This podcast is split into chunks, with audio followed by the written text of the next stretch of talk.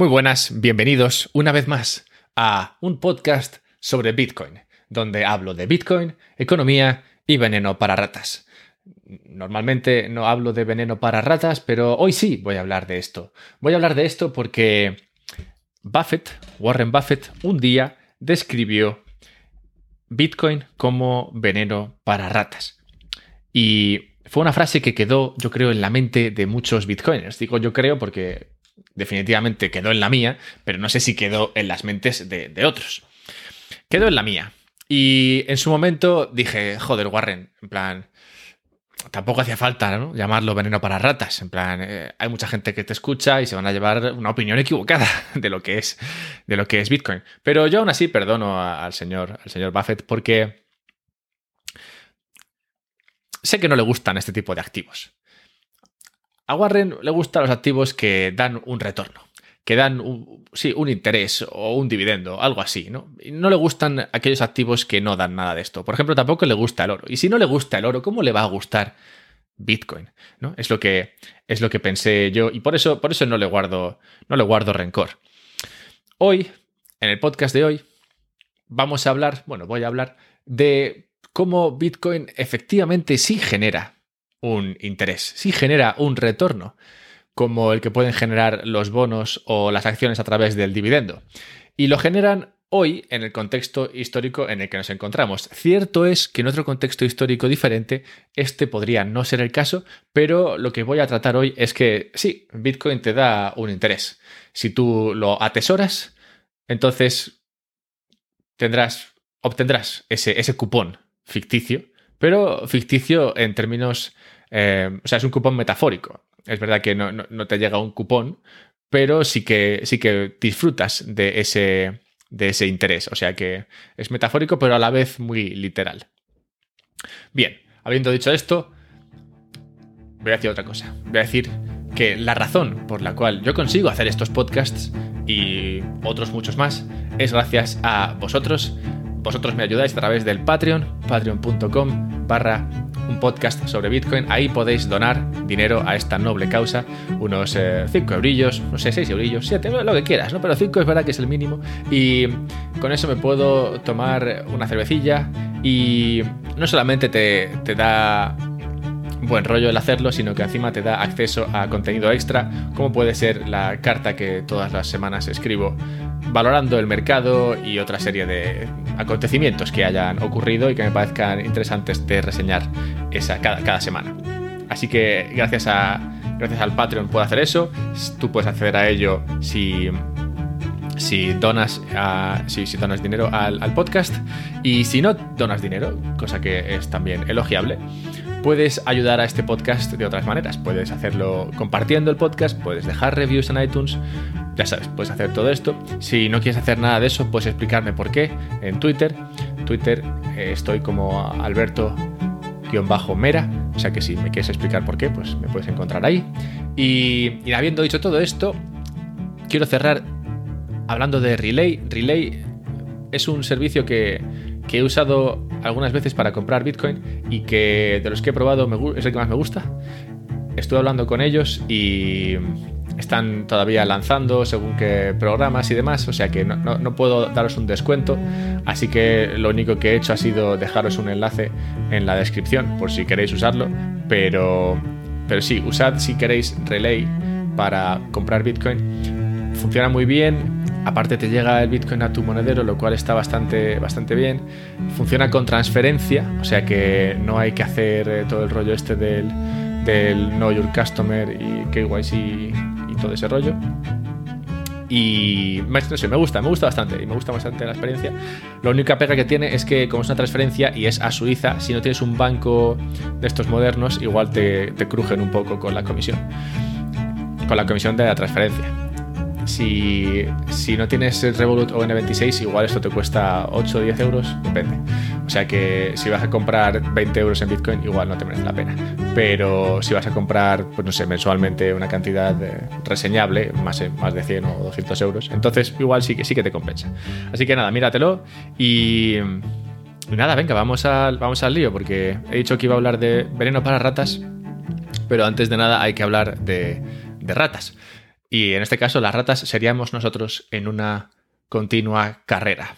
Por eso se acuñó la frase de carrera de ratas. En su día, esta carrera de ratas vino a explicar el fenómeno por el cual muchos eh, jóvenes y no tan jóvenes abocaban su vida, esa es la frase, ¿no? Sí, su vida, se veían abocados en su vida a vivir en un, eh, en un cubículo, en una corporación, generando algún tipo de productividad y viendo cómo su vida poco a poco se iba apagando hasta que finalmente llegaba la jubilación y morían al día siguiente.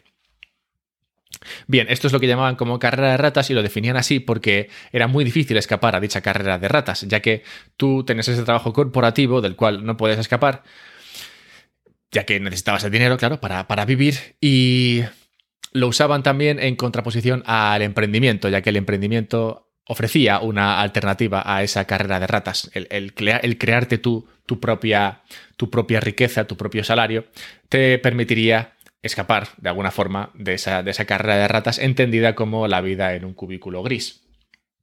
No obstante, hoy en este podcast quiero, quiero redefinir esta versión de carrera de ratas para hablar de la vida a la que nos enfrentamos todos, seamos empleados de una gran corporación con cubículos grises o, o no lo seamos. En cualquier caso, si tú eres una persona y no eres eh, rica, ya de. porque venías así de serie, vas a tener que tratar de generar riqueza y te va a costar generar riqueza, porque cuesta mucho generar riqueza. Generar riqueza me refiero a conseguir un salario y que ese salario sea suficientemente bueno como para permitirte ahorrar. O tener dos salarios, o bueno, tener tres, o tener otro tipo de cosas, ¿no? Como negocios por la tarde que puedas hacer. Bueno, generar riqueza. Generar riqueza es, es difícil y, y hablo de esta carrera de ratas moderna para referirme a esta situación en la cual tú trabajas todo lo que puedes hasta que te quedas sin trabajo por las, razones que sean y tienes que buscarte otro trabajo para seguir trabajando, consiguiendo, bueno, eh, tratando de alcanzar esa luz al final del, del, túnel, pero que es una luz cada vez más eh, difícil de alcanzar, ya que a pesar de que tú generas dinero, mantener el, poder adquisitivo de ese dinero es algo que no está en tu mano. Bueno, relativamente.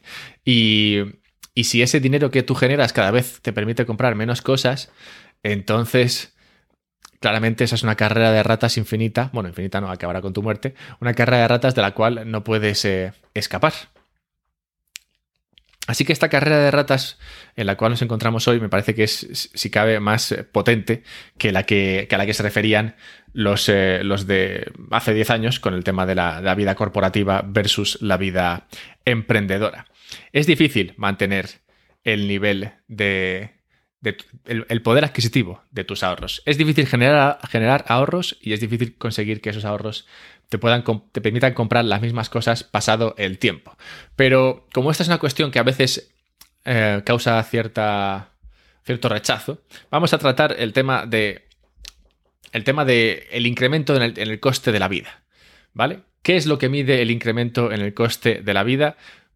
Generalmente se usa este índice de, inflación que mide lo que es lo que se define como una cesta de la compra estándar, es decir, coge una serie de, productos, servicios que, el, el, español o ser humano normal, porque todos los países tienen esto, usa, gasta y miden el precio que esto tiene en, en varios, en varios puntos. Eh, cogen, el, cogen, el, precio que tiene en varios eh, sitios y hacen una media y dicen, vale, pues el precio de esto está así y a ver cómo está el mes que viene. Y así consiguen sacar un... Em, bueno, así consiguen medir cómo, cómo va el coste de la vida. Cuánto crece o cuánto decrece el coste de la vida. Así, estos productos suben de precio se habla de inflación y si bajan de precio se habla de deflación si tú observas este índice, verás que efectivamente no ha habido deflación en Occidente desde hace mucho tiempo.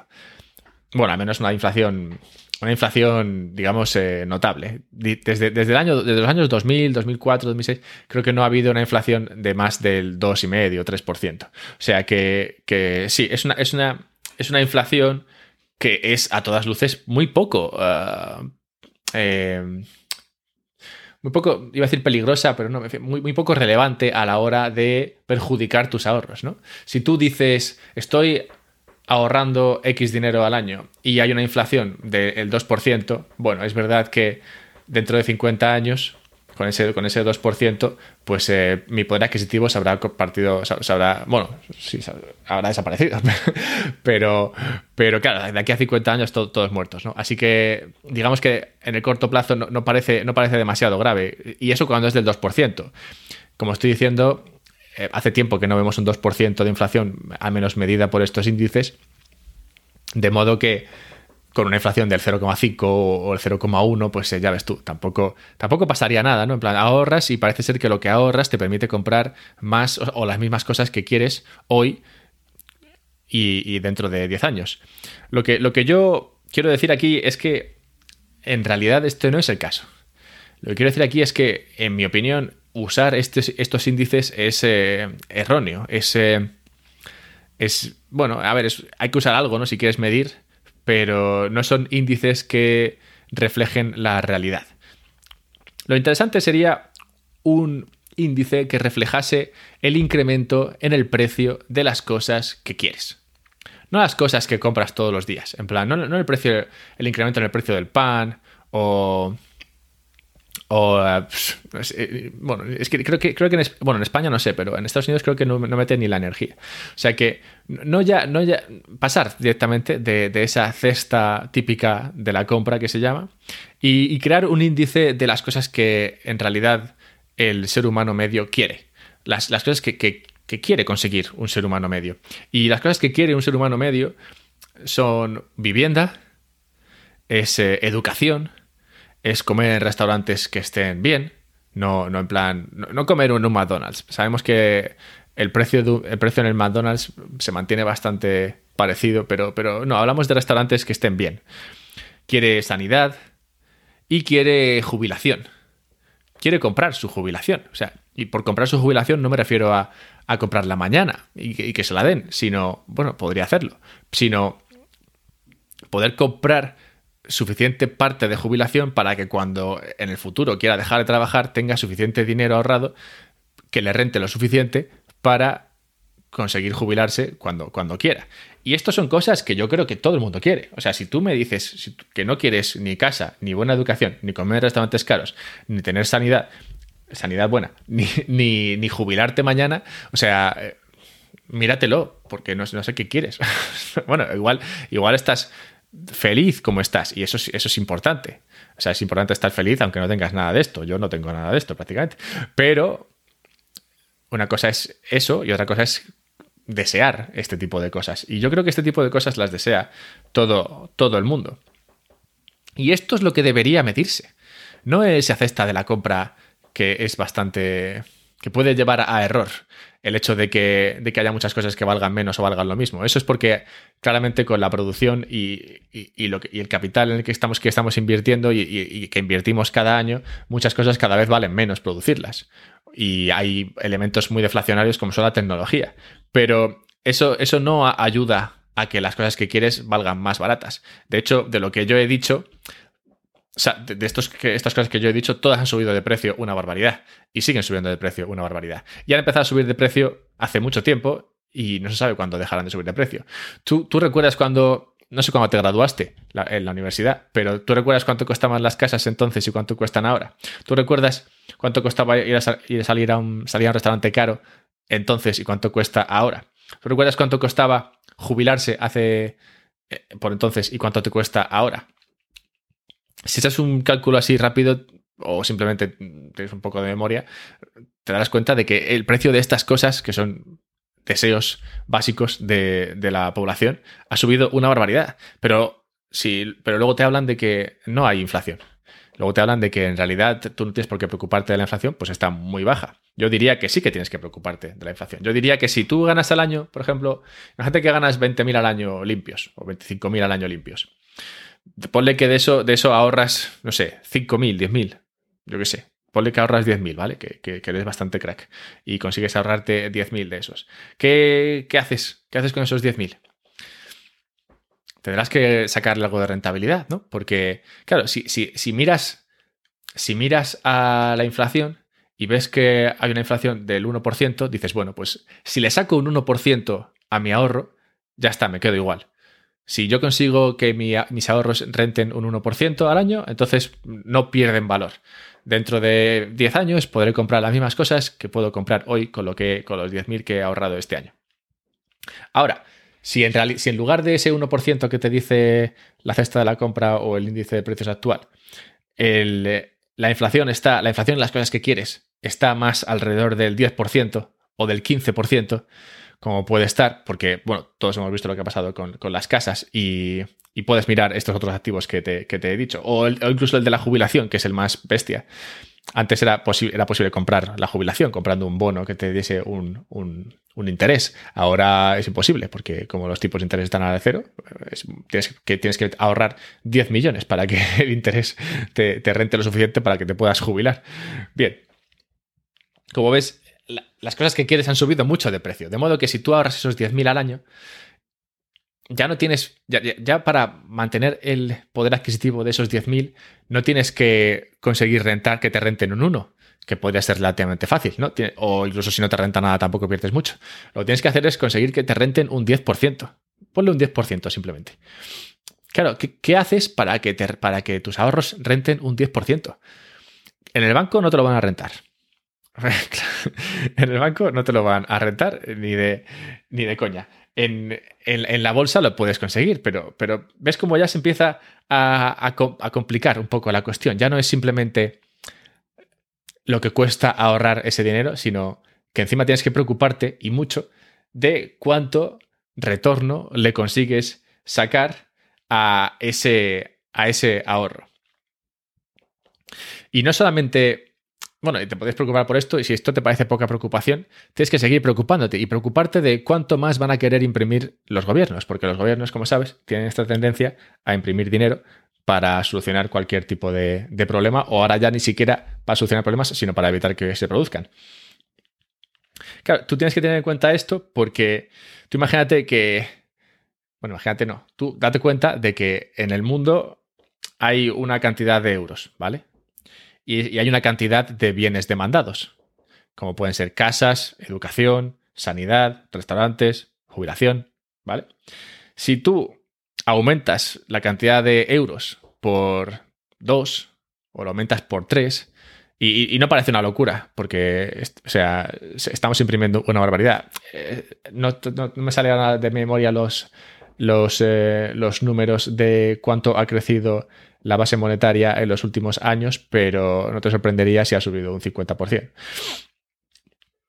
Si, si tú tienes una cantidad de euros que van hacia una cantidad de bienes y luego aumentas esa cantidad de euros por, por dos, los bienes no han aumentado por dos.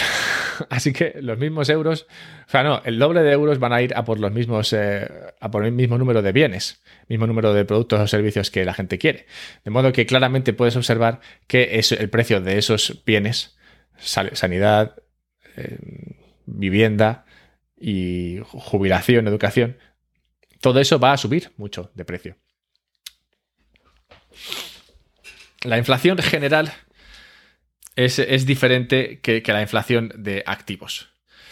Cuando te hablan de, esa cesta de la compra y te dicen, ah, la cesta de la compra, o sea, la, inflación está, está, baja, no pasa nada, no hay que preocuparse. Cuando te dicen eso, te hablan, de la, te hablan de la inflación general, medida estándar para esa persona estereotipo que decidieron en su día que podría servir para medir esto. Pero eso no te dice nada sobre la inflación de los activos. La inflación de activos que es la que hace que los ricos sean más ricos y que los pobres sean cada vez más pobres. ¿Por qué? Pues por esto que estoy diciendo, por esa carrera de ratas que obliga a todos los que no tienen dinero de casa a conseguir, bueno, les obliga a tratar de conseguir una rentabilidad sobre su ahorro y se lo pone muy difícil, ya que hay muchos activos en los cuales no pueden participar. Por ejemplo, no, si, tú eres, si tú tienes mucho dinero, no puedes eh, andar comprando inmuebles. Puedes hacerlo, sí, pero te vas a hipotecar. El inmueble, el inmueble no va a ser tuyo, va a ser, va a ser del banco. No, vas a tener suficiente dinero para comprarte una casa que, te pueda proteger frente a esa inflación de, activos. Si, no tienes mucho dinero, tampoco vas a poder participar en inversiones, por ejemplo, en, startups que son inversiones de riesgo y que como tales, por lo visto, solo están eh, permitidas para personas que tengan cierto, cierto capital. De modo que si eres, si eres pobre y estás en esa carrera de ratas tratando de conseguir generar algo de ahorro, estás obligado a tratar de vencer ese 10%, esa, esa montaña, ese 10% que tienes que vencer, te estás obligado a hacerlo invirtiendo en bolsa y en apuestas, básicamente, porque los bonos también te dan el 0% ahora. Así que digamos que no hay forma fácil o relativamente segura de conseguir que tus ahorros no pierdan valor. No hay forma relativamente tranquila de que el dinero que has ganado hoy te permita comprar lo mismo mañana que te puede permitir comprar hoy. Que te obliguen a comprar, que te obliguen a invertir en bolsa y en apuestas para, para poder sacar ese 10%, me parece, me parece horrible. Me parece, me parece algo que, que por una parte es exigir mucho riesgo a, a estas personas, a las que están en la carrera de ratas, y por otra es eh, obligarles a que efectivamente no hagan nada por el riesgo y su vida cada vez, o sea, y sus ahorros cada año pierdan entre el 5 y el 20% de poder adquisitivo. Es verdad que podrán seguir comprando las mismas barras de pan y todo eso, pero no podrán comprar casas, ni acceder a sanidad de la buena, ni acceder a educación buena, ni a comprar, ni ir a restaurantes caros, ni comprarse la jubilación. Y todo esto porque en el mundo en el que estamos hoy, en la coyuntura en la que estamos hoy, se crea demasiado dinero que va a inflar el precio de los activos, impidiendo así que las personas que no tienen hoy riqueza puedan acceder a, ese tipo de activos al final los pobres están incentivados a tomar una decisión terrible. O bien aprendo a invertir y me la juego en la bolsa, o bien no hago nada y bueno, que se deprecie lo que tenga que, depreciarse. Bitcoin, por su parte, no tiene una oferta alterable. Bitcoin no puedes imprimir bitcoins si quieres. No, se puede cambiar. son las que son y ya está. Y bueno, son las que serán y ya está. Bitcoin no te da un interés. O sea, Bitcoin no es como un bono que te da ese 10% que buscas. Lo, lo que sí que te da es esa no inflación. Lo que sí que te da es como activo la posibilidad de tener algo que no se deprecia cuyo valor no se deprecia porque simplemente hay una mayor, porque simplemente se crea una mayor oferta del, mismo. Bitcoin es el único activo que no importa cuánto, cuánto lo quiera la gente, no se va a producir más. Si lo piensas de todo, todo lo que la gente quiere se puede producir más bueno, quitando, quitando amor y, cosas de esas, si tú quieres más eh, oro incluso, tú puedes producir más. Si el oro mañana valiese 100.000 euros la onza, mucha gente se pondría a, buscar oro y se encontraría más oro. Pero Bitcoin, aunque todo el mundo quiera más Bitcoin, no se pueden conseguir más. Bitcoin de esta forma te protege frente a ese frente a esa montaña del 10%. O sea que aunque efectivamente no te da un cupón por el 10%, no te da un interés de 10%, te da uno del cero frente a un menos 10. O sea, si tú tienes dinero fiat, sabes que se va a depreciar al menos un, entre un 5 y un 10%, un 20% incluso, según, según cómo esté la, la coyuntura en cada momento. Pero un 5% fácilmente. Y es como, eso es un menos 5 o un menos 10, mientras que Bitcoin es un 0. Así que se puede pensar o se puede, sí, observar que Bitcoin, aunque no sea un activo que dé un interés literal, lo que sí que te hace es ofrecerte ese interés en la medida en la que no se devalúa al ritmo que sí que se devalúan las monedas eh, fiat. Bitcoin mantiene su poder adquisitivo, sería otra forma, otra forma de decirlo.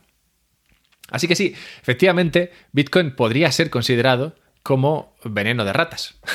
Bitcoin, como decía Warren Buffett, es, sí, es veneno de ratas. Es el veneno que acaba con esa carrera de ratas. Bitcoin te puede permitir ahorrar de una forma que hoy no puedes conseguir fácilmente. Claro que sí, hay muchas personas que consiguen sacarle mucho partido a sus ahorros, que consiguen superar ese 10% e incluso con, de, sobra y, generar más, riqueza a partir de su ahorro. Pero Bitcoin digamos que lo hace fácil para todo el mundo, ya que solo tienes que comprar y, olvidarte. No, es, no, hay que, no hay que complicarse tratando de elegir el, sector, la acción o el momento en el cual, en el cual hacerlo. Así que sí, mira, fíjate tú por dónde Bitcoin sí que es veneno para ratas. ¿Quién lo iba a decir, eh? Si tú también lo pensabas, pues eh, déjamelo, déjamelo saber. Búscame en Twitter, arroba alberto-mera y me lo comentas.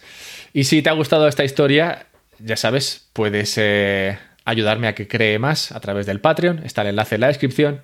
Si quieres comprar Bitcoin y empezar a ahorrar de otra forma, puedes hacerlo a través de Relay. También está el enlace en la descripción. Y nada, pasa buena semana, comparte y no dejes de, y no dejes de pelear para vencer esa carrera si es que todavía tienes que seguir corriéndola.